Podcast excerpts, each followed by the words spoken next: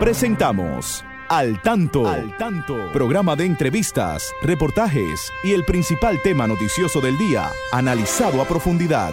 Al Tanto es una producción del periodista Fausto Bueno Bueno. La victoria de la razón no es más que la victoria de los que razonan. Quien calla ante la injusticia es tan injusto como quien la comete.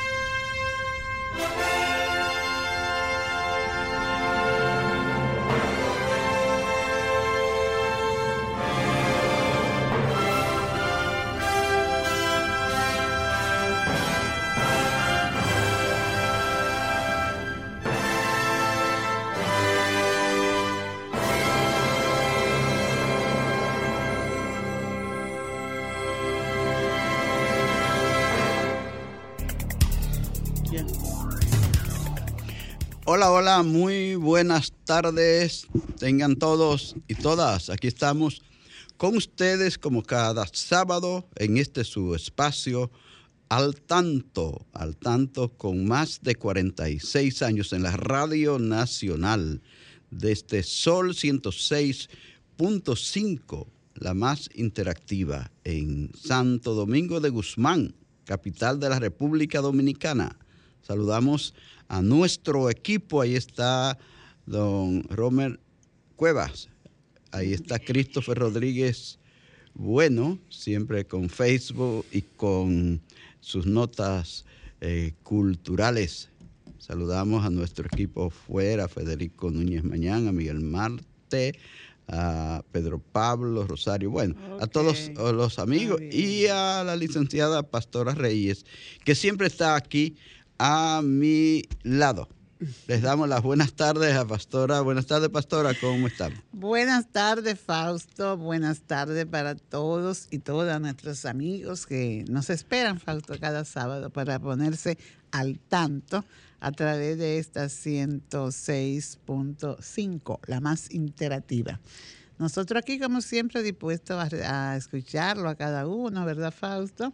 A hacer un, medio de difusión de todas las cosas buenas que a su alrededor acontecen y también las denuncias de necesidades que tenga la comunidad.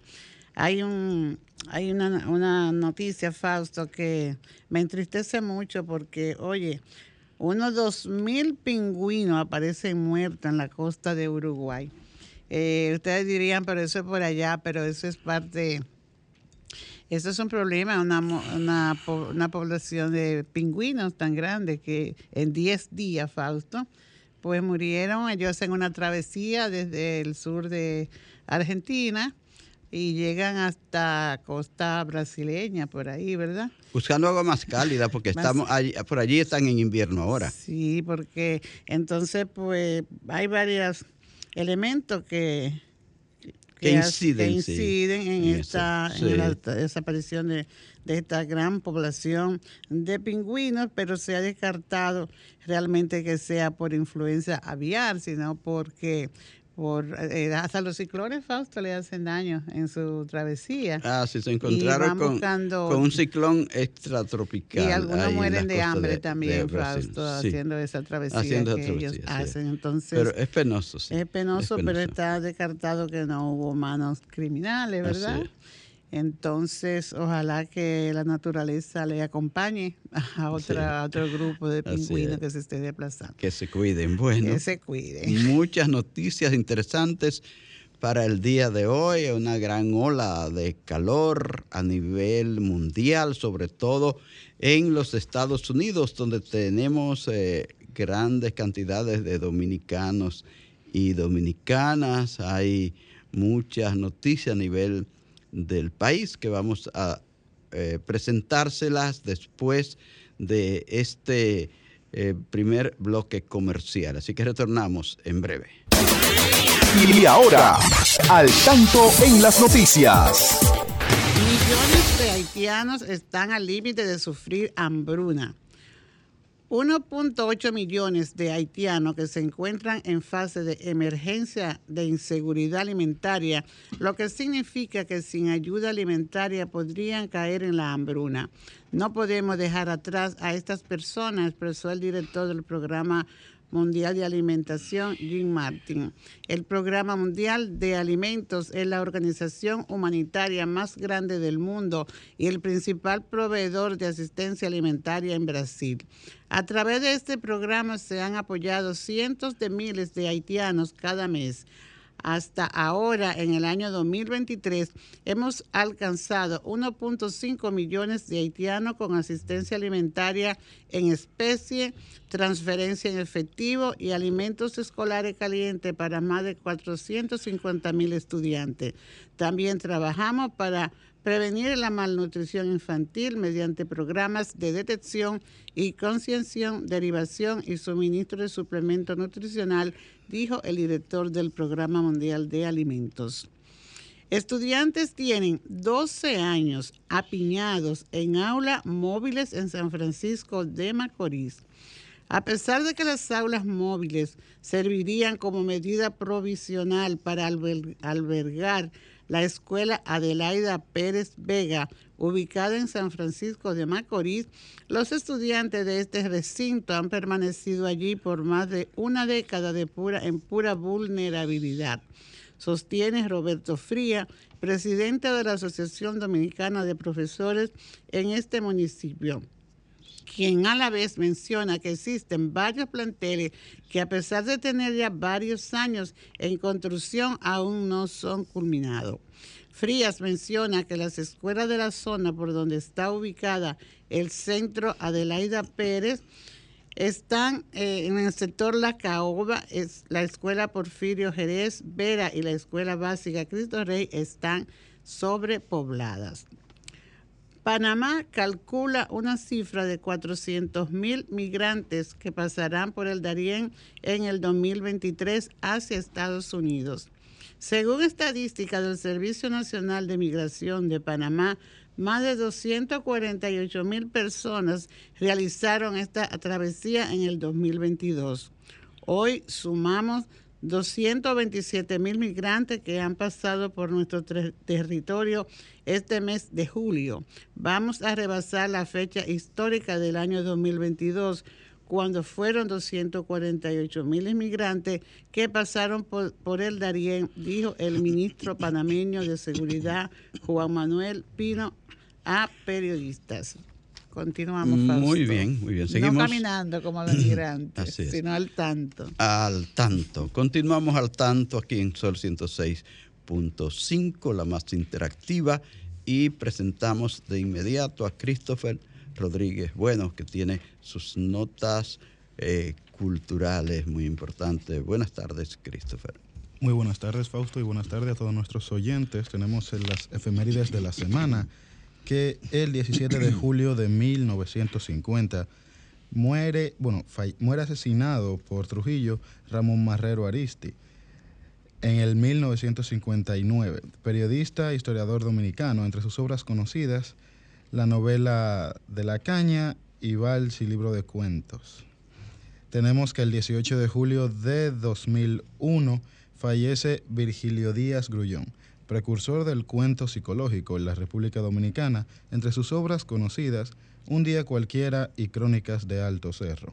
El 19 de julio de 1932 nace Vicenta Camaño, viuda de Francisco Alberto Camaño de Ño. Entre sus obras conocidas, La lengua campesina en la narrativa costumbrista dominicana y El negro en la poesía dominicana. El 21 de julio de 1932 muere Emilio Prudón Maduro, autor de las letras del himno nacional dominicano, entre sus obras conocidas Himno Nacional Dominicano y Mi libro azul de poesías. Tenemos que el 22 de julio de 1994 fallece Fredigatón Arce, emblemático poeta dominicano, entre sus obras conocidas La Nación de la, canción de la litera y cantos comunes. Recordando que las efemérides literarias de la semana vienen por parte de una colaboración con la División de Servicios a Personas con Discapacidad, DICEPEDI, del Departamento de Servicios al Público de la Biblioteca Nacional Pedro Enrique Sureña. Para más información acerca de libros en formatos accesibles, pueden comunicarse por WhatsApp al 829-540-4101. Gracias, Christopher. Señores, este espacio al tanto, Pastora quiere felicitar al Círculo de Locutores Dominicanos por ese gran acto de la entrega del micrófono de oro. Tremenda gala. Sí, que se presentó en el Teatro Nacional el pasado miércoles, ¿verdad? Sí. Y allí pues le dieron cita las más grandes figuras de nuestra radio, de nuestro arte.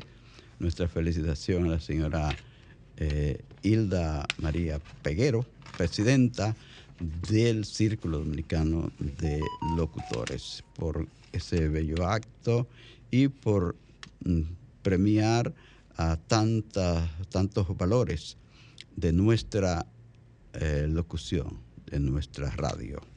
Gracias por invitarnos y eh, les deseamos los más grandes éxitos en el resto de su periodo. Que sigan realizando actividades como esta, Sujei de Jesús también, que es parte de ese equipo y que tanto nos invitó y nos eh, pidió que fuéramos y allí estuvimos apoyándote, Sujei de Jesús.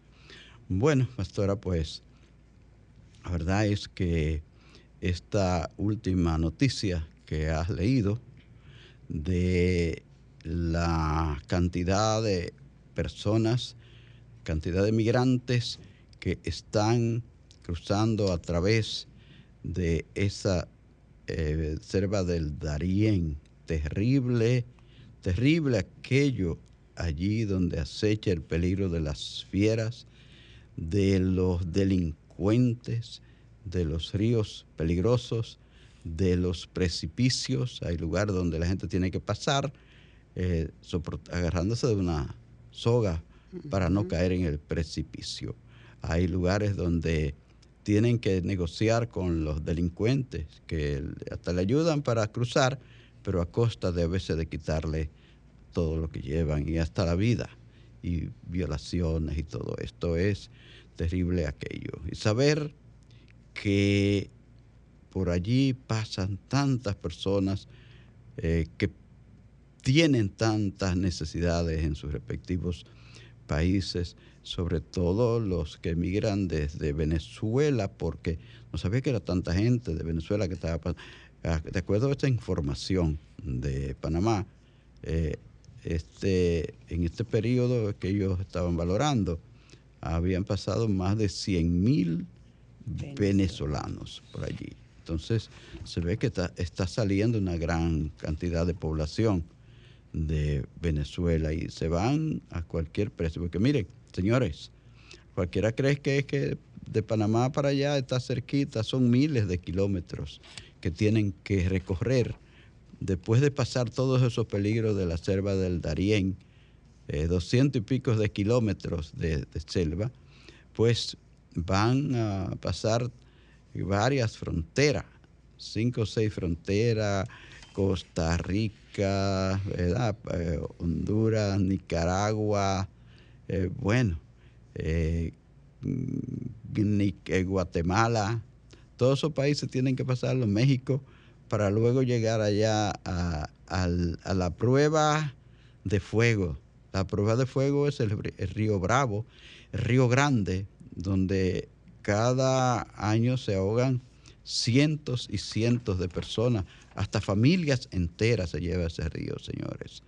Y hoy ya están poniendo hasta alambrada en, el río los agentes de, servicio allí de, Estados Unidos, la policía, los militares, están poniendo hasta, alambrada en, el río para eh, impedir que esa cantidad de migrantes trate de cruzar al otro lado. Cruzar al otro lado para sentirse que llegaron a, lograr el sueño, el llamado sueño americano, que cada día se pone más costoso y más peligroso y menos fructífero. Porque, señores, la situación allí no está bien. Ustedes van allí, creen que van, creen que van a vivir en un paraíso y se encuentran con muchas veces con el infierno.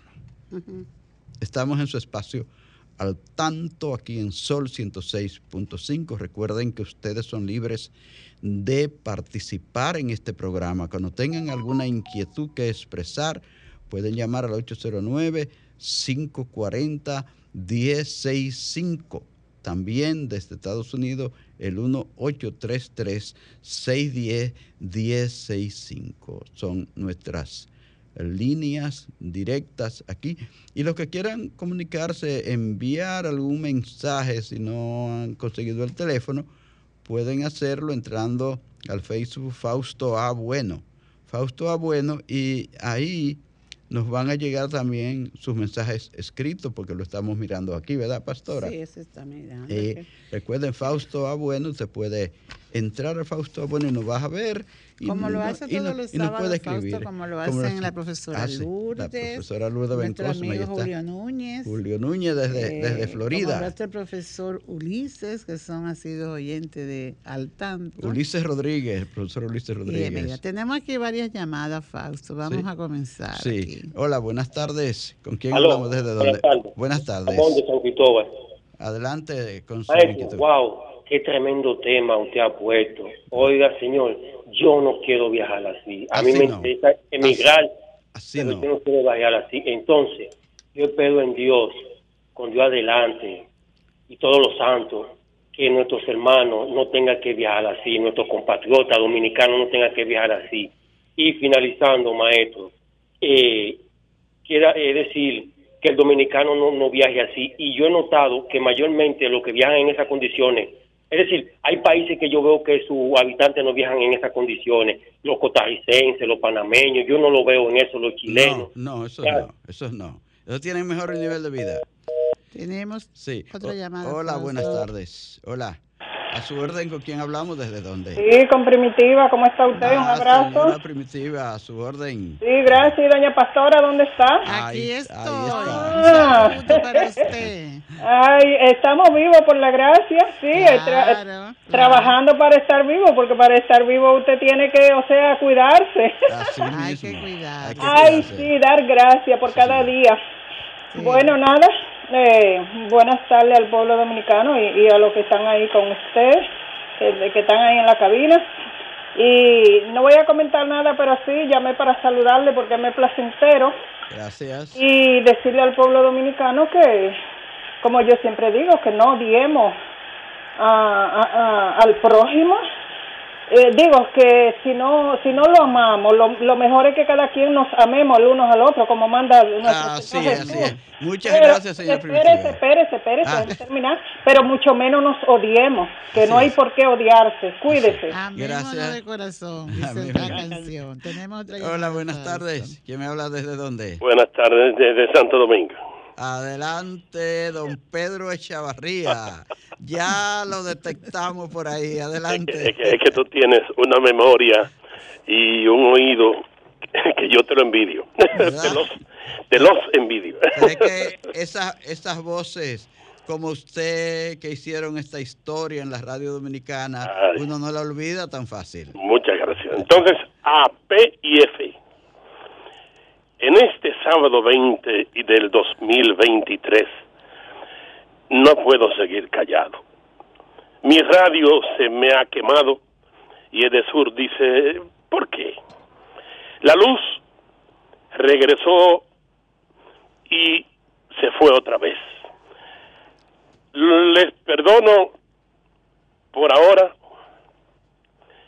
Detesto a quien no valora el contenido de al tanto. Yo sí que lo quiero tanto. Es que son Fausto y Pastora. Un abrazo. Gracias, pero bueno, esa inspiración de ese, eh, amigo, de ese gran amigo que nos escucha, Pedro Echavarría, gran voz de la Radio Nacional.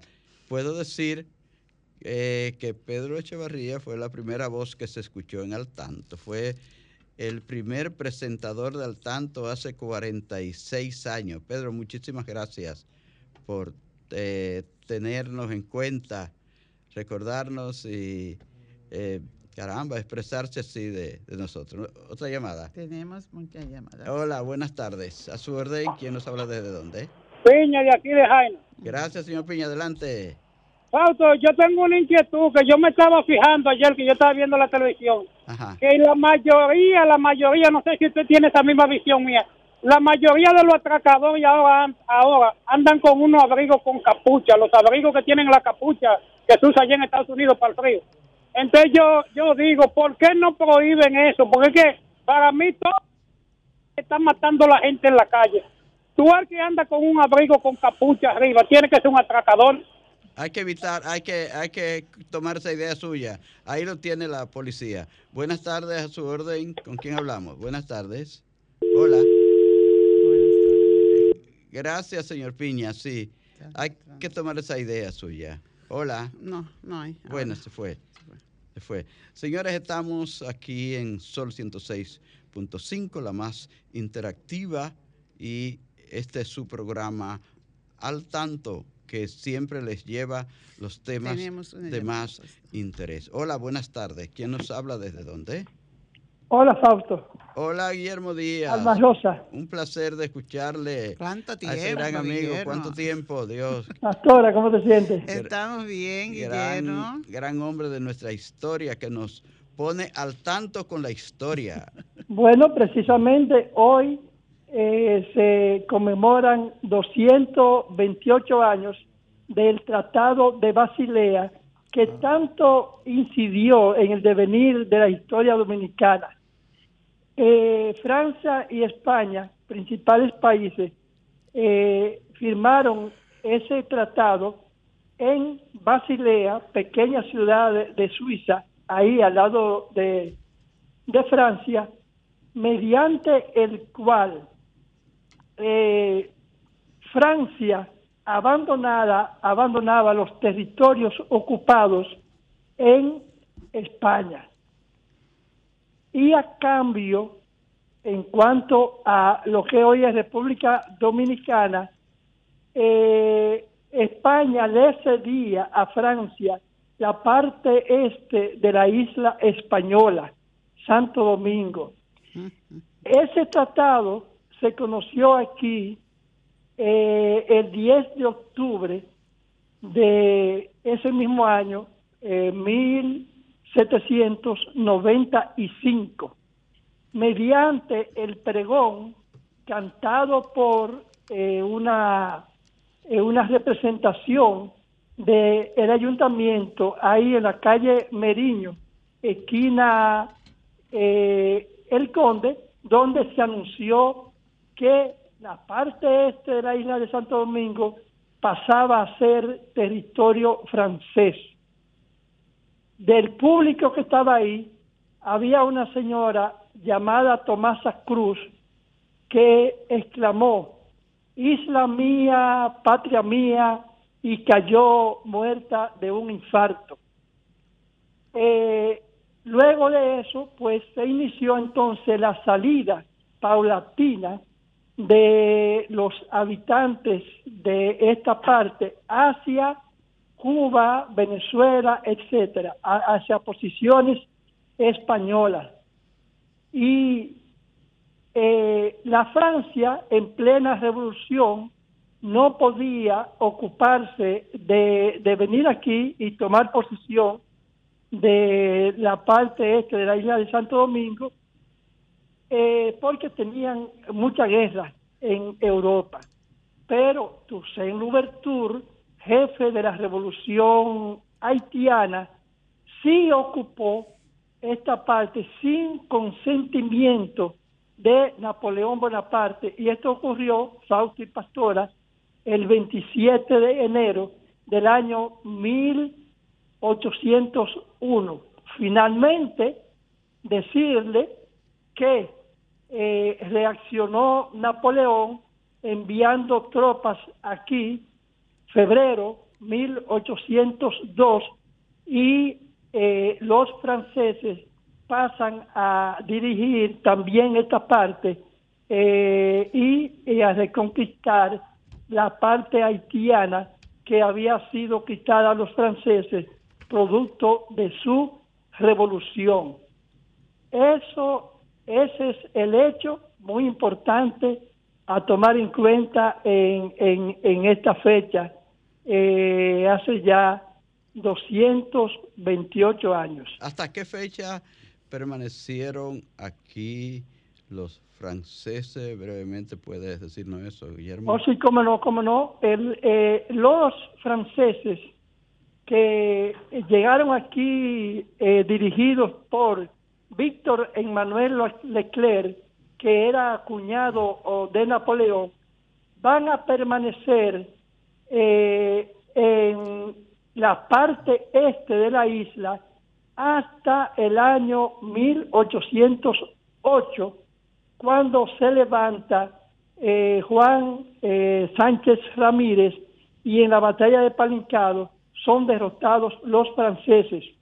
Pero fíjense, señores, que anteriormente, 1803, los haitianos habían derrotado a los franceses en su parte haitiana, pero eh, el, Ferran, uno de los generales franceses que se encontraba próximo a Montecristi, entró aquí y ocupó esta parte y duró ahí pues desde finales de 1803 hasta eh, el eh, julio de 1809. Muy bien, Guillermo. Muchas gracias, muchas gracias por estas eh, pinceladas históricas y te invitamos a que siempre nos llame, que no nos olvide, que son muy buenas esas orientaciones tuyas para nuestros oyentes. Así que muchas gracias. Nos vamos a una pausa, Romer, y volvemos en breve. De verano, puro verano, que nosotros tenemos aquí siempre eterno verano. Pero en estos meses de junio a septiembre se hace, se siente más porque es calor. Calor, puro. Calor puro, así Entonces, Mucho calor en el mundo. En el mundo, todo tipo de calor. Entonces, yo creo que es importante que tengamos presentes algunas orientaciones para protegernos eh, del sol. Pero antes, antes, pastora, déjame saludar a este gran amigo, gran hombre de nuestro país, que es el licenciado Magino Corporán. Magino Corporán. Ahí está con nosotros en Facebook y le agradecemos mucho esa sintonía a él y a su querida esposa Hilda, Hilda de Corporán. gracias a Magino Corporán Lorenzo, un gran luchador por las causas sociales y sobre todo en el área de la discapacidad. Éxito siempre, imagino, con Provien y tus trabajos a través de esa institución. También Fausto está con nosotros Pola Bueno desde Nueva York. Desde Nueva York, sí. Muchas gracias Pola por sintonizarnos. Eh, Pola, yo sé que también está sintiendo mucho calor. Sí. Debe protegerse. Mucho calor. Vamos a hablar de eso más adelante, porque está acabando con gran parte de más de 119 millones de personas están eh, asediadas por el calor en estos momentos en Estados Unidos. Así es. Pues bien, entonces es importante, te decía, el tener en cuenta algunas orientaciones, algunas observaciones, para que este calor eh, no solamente sea un estado sencillo, diríamos, de, desesperación en algunos momentos y no físico, porque la, por ejemplo, la exposición por mucho tiempo a los rayos solares, pues puede causar gran problema al, al ser humano.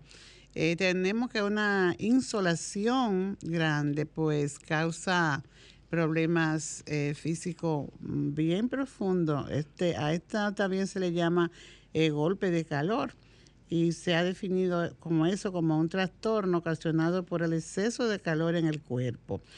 Hay algunos síntomas, ¿verdad?, que, que nos dan los especialistas, síntomas que caracterizan a, a una insolación o un golpe de calor, como son la sensación de debilidad, dolor de cabeza, mareos, hasta incluso pérdida de conciencia por el calor, aceleramiento de los latidos del corazón, o sea, las palpitaciones, orinar poco, sequedad y enrojecimiento de la piel, ausencia de, sudor. Esos son eh, síntomas que porque son nos anuncian que estamos bajo esta situación de una insolación.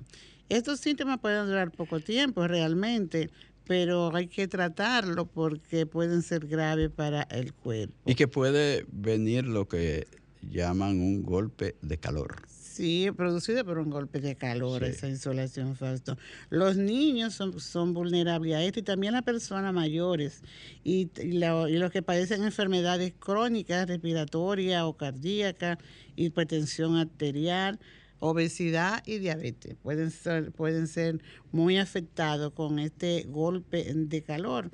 Entonces, es recomendable eh, hay una serie, como te decía, de algunas recomendaciones, como es el mantenerse siempre hidratado. Se debe tomar mucha, mucha agua sobre todo. Eh, la alimentación también se debe tomar este, muchas frutas, ensaladas, sopa fría. Eh, todo esto que va a bajar esos, esos grados de calor. El uso de protectores solares también es importantísimo para en esta época de calor. Y las horas también, por ejemplo, falta de las 11 de la mañana a las 4 de la tarde, es, son la, es la parte más fuerte que dan esos, se sienten los rayos solares. Por eso, en ese, en ese tiempo no se deben hacer actividades fuertes al, aire, libre.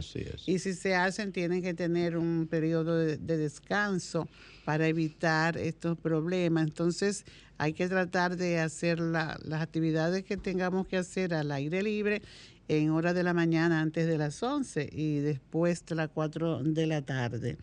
Eh, hay que protegerse también, Fausto, los ojos y usar las gafas, las gafas de protección, pero no todas las gafas se pueden, nos protegen. Hay, hay unas gafas que tienen unas letras eh, C, CB, creo que, que sí contienen unos filtros especiales para proteger los ojos porque no toda gafa viene a protegernos. Tenemos una llamada. Sí. Hola, buenas tardes. ¿Quién me habla desde dónde? Ah, eh, deme un segundo y perdone que llamé otra vez, pero como el tema es importante, yo quiero aportar algo. Así, adelante. Eh, aparte de lo que está diciendo doña Pastora, que la gente en vez de tomar eh, refresco y cosas, que toman mucha agua fría, mucha agua, mucha agua, mucha agua, y que orinen cuando tengan voluntad, porque hay que, hay que orinar para limpiar los riñones. Aparte de eso, cuando yo me baño, como ustedes entenderán, uno, yo tengo tinaco, y entonces el agua está caliente, yo tengo siempre una cantina de hielo que después que me baño, la última agua me la echo fría y me refresca bastante, eso me funciona. Ay, las señoras que no levante muy, se lave mucho la cabeza, que tengan el pelo natural en estos tiempos. Adiós. gracias, gracias, señora Primitiva. Sí, en cuanto a la bebida, Fausto, eh, no es recomendable tomar eh, bebida que tenga mucha cafeína ni mucho alcohol también, porque tiene que ser bebida refrescante para tomar y de darse ducha. También se debe proteger mucho el cuero cabelludo por del calor. Oye, y mucha gente toma cerveza cuando tiene mucho calor y no lo ah, aconseja, ¿no? Dice que no, que eh, muy frío. Eh, le, produce produce calor la cerveza caliente, sí. Entonces, eh, las la vestimenta también es otro de los elementos que debemos tomar en cuenta para ah, evitar el calor, colores claros y ropa que, que, sea fresca y que se lleve con, facilidad. Eh, las, ¿qué te digo? Son muchas, muchas más las, las eh, observaciones, los consejos que se deben tener presentes en este tiempo de calor, no irritarse. Eh, ahora que hay tanta violencia, no irritarnos y querer, ¿verdad?, actuar seguido, porque eso también provoca más calor. Tenemos ah, una llamada. Eh, sí. Otra más. Bueno, hola. Hola, buenas tardes. Buenas tardes, gracias por su gran programa. Gracias a usted. ¿Con quién eh, hablamos? Soy la... En realidad yo levanto a comer frutas, sandía, lechosa y mango, que tenemos mucha, ¿verdad? Después, a las 10 de la mañana viene mi desayuno. Ah, tengo un envase que coge medio litro de agua y lo tengo cerca de mí porque tengo que me calcularon dos litros por día, pero ahora el, el cuerpo pide que bebe agua, no hay que beber agua sin sed. Pues nada, eh, el bloqueador de buena calidad, que no tengan parabenos y sustancias dañinas, porque soy muy alérgica y me lo pongo cada dos horas. Ahora mismo me lo apliqué, así que le aconsejo, tengo 70 años y tengo muchos hábitos saludables, así que me siento muy bien y bendiciones. Bueno, Importante eso y que los demás pues sigan sus, sus consejos. Que sigan sus consejos. Es importante esto para protegernos. Y sobre todo, pastora, a los que viven en Estados Unidos. Tú has visto cómo, están las cómo está la situación allí. Hay ciudades, pastora, donde tienen ya 19 días eh, soportando temperaturas de hasta 110 grados Fahrenheit. Esto equivale a unos 43 grados centígrados. Mm. Y eh, esto es en Phoenix, en Phoenix, en Arizona, la capital de Arizona, del estado de Arizona, en el sur de Estados Unidos. Y ah, hubo una temperatura hasta de 119 grados Fahrenheit, que eso es unos 47 grados centígrados. sí, pero yo creo que nosotros también, sobre todo los habitantes de, de la línea noroeste, en Valverde. Sí, yo vi en Santiago Rodríguez, que es la línea noroeste, a 37 grados.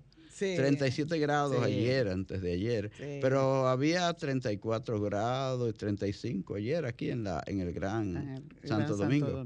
Y hoy también la temperatura está bien alta. Por ejemplo, en Florida, en Miami, que no están habituados a esas temperaturas tan altas, hace más de 10 eh, días, 10 o 15 días que están soportando una temperatura de promedio de 95 grados Fahrenheit. Eso es ah, mucho. Eso es mucho. Eh, ¿Alrededor de qué? De quizás de 34 34 grados centígrados. Y lo lamentable de esto, Fausto, es que nosotros somos los que hemos provocado este calentamiento, ¿verdad? Tú y yo, nosotros dos.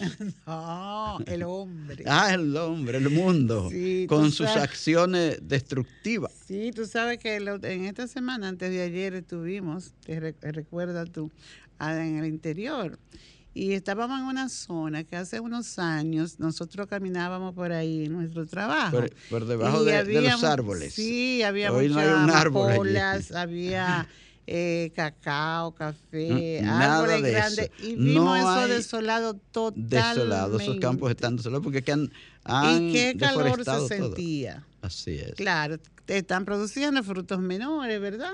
Porque la necesidad de alimentos que tenemos, hay más gente que en aquellos años, ha aumentado la población, pero caramba, cómo tumban todos los árboles. Eso era, parecía un bosquecito ahí, esa zona, unos cuantos kilómetros.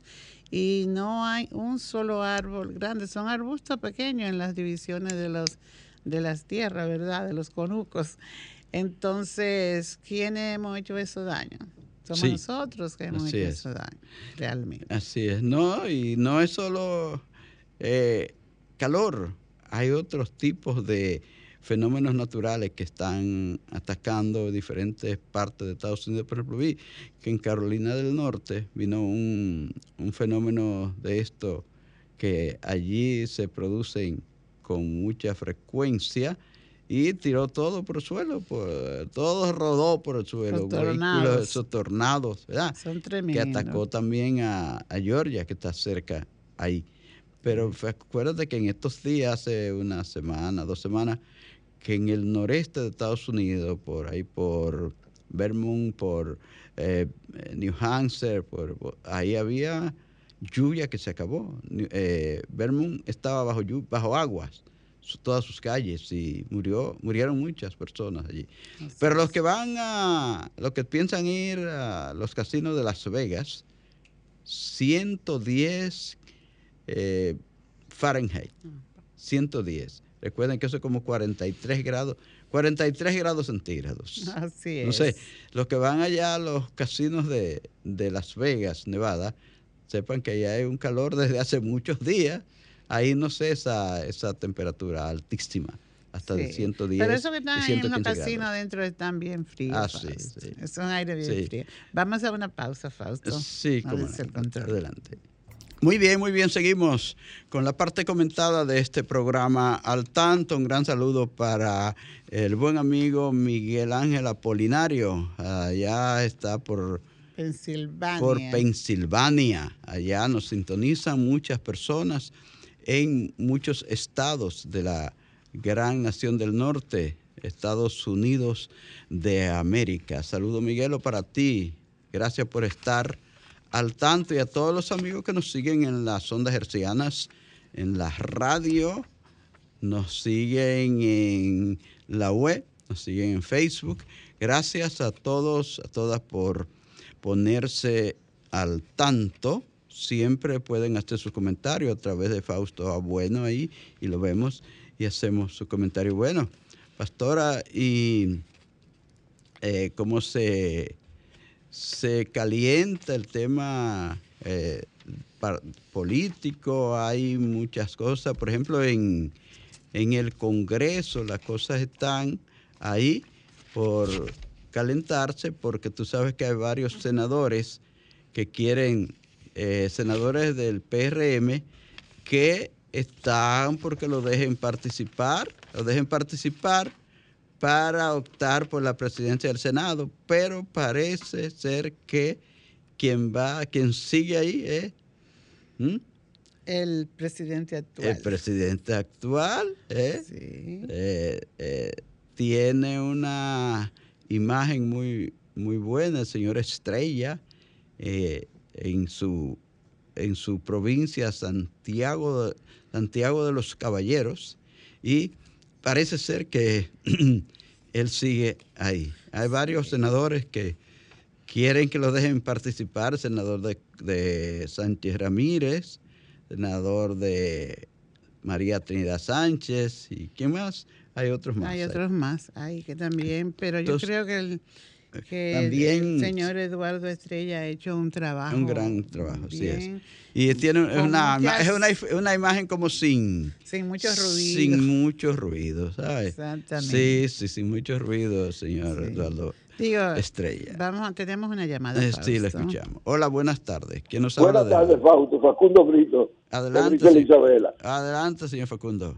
Lo que pasa es con la gente que se van por, por ahí, por la, la frontera que pueden hacer poner un negocito en, el país y, lo van a votar por ahí ese dinero con todo. Es verdad. Ah, Yo creo que sí, señor Facundo. Se gasta un gran dinero, son es mucho dinero. Es mucho dinero. por eso que mucho, mucho dinero. Sí. Sí. Y pierden el dinero y hasta pierden la vida. gracias, Facundo. Gracias, Facundo. Es verdad, mucha gente gasta miles de, hasta miles de dólares, señores, para irse. y nada, le va muy mal por ahí. Que por ahí no son tan buenas las cosas como la gente piensa. Hay muchos problemas. Eh, ya la gente allí para sobrevivir tiene que vivir, hacer dos trabajos por lo menos en el día. Ya no están dando tantas ayudas sociales como antes en Estados Unidos y por eso nuestra gente va allí a pasar trabajo también. Después de pasar tanto trabajo, recorriendo miles y miles de kilómetros por fronteras peligrosas, después que logran llegar allí, no crean que van a pasar un, un buen rato. Allí las cosas son difíciles. Muy difíciles, muy difíciles. Continuamos. Entonces, continuamos con Pastora, pues sí, ahí eh, don, don presidente de la Cámara de Diputados también, parece que no va por otra parte, para allá de nuevo. ¿eh? El señor Pacheco. Así es. El señor también Pacheco. ha hecho su trabajo. Claro, claro. Que habla muy duro, solamente. Entonces, parece que todo el mundo está de acuerdo con que Pacheco debe seguir ahí. Sí. que parece que por ahí no, por ahí no van a haber tantos cambios a nivel de, de el partido oficial. No sé, a ver que en los demás, los voceros, los eh, sí ya lo han ido anunciando, pero eh, donde siempre donde está la mayor, la mayor tensión es en el partido oficial, porque eso es lo que ocupan los, los cargos principales de presidente de, ambas eh, cámaras, la vicepresidencia, vocero, bueno. Ya falta nos queda un minutito, yo quiero comentar algo. Este eh, sobre la las nuevas urbanizaciones que la que construye el gobierno para darle una mejor calidad de vida a aquellas personas que viven en lugares como en Cañada y eso. Pero es importantísimo y muy bueno, pero deben tomar en cuenta en esas urbanizaciones eh, construir escuelas, locales para la escuela, Fausto.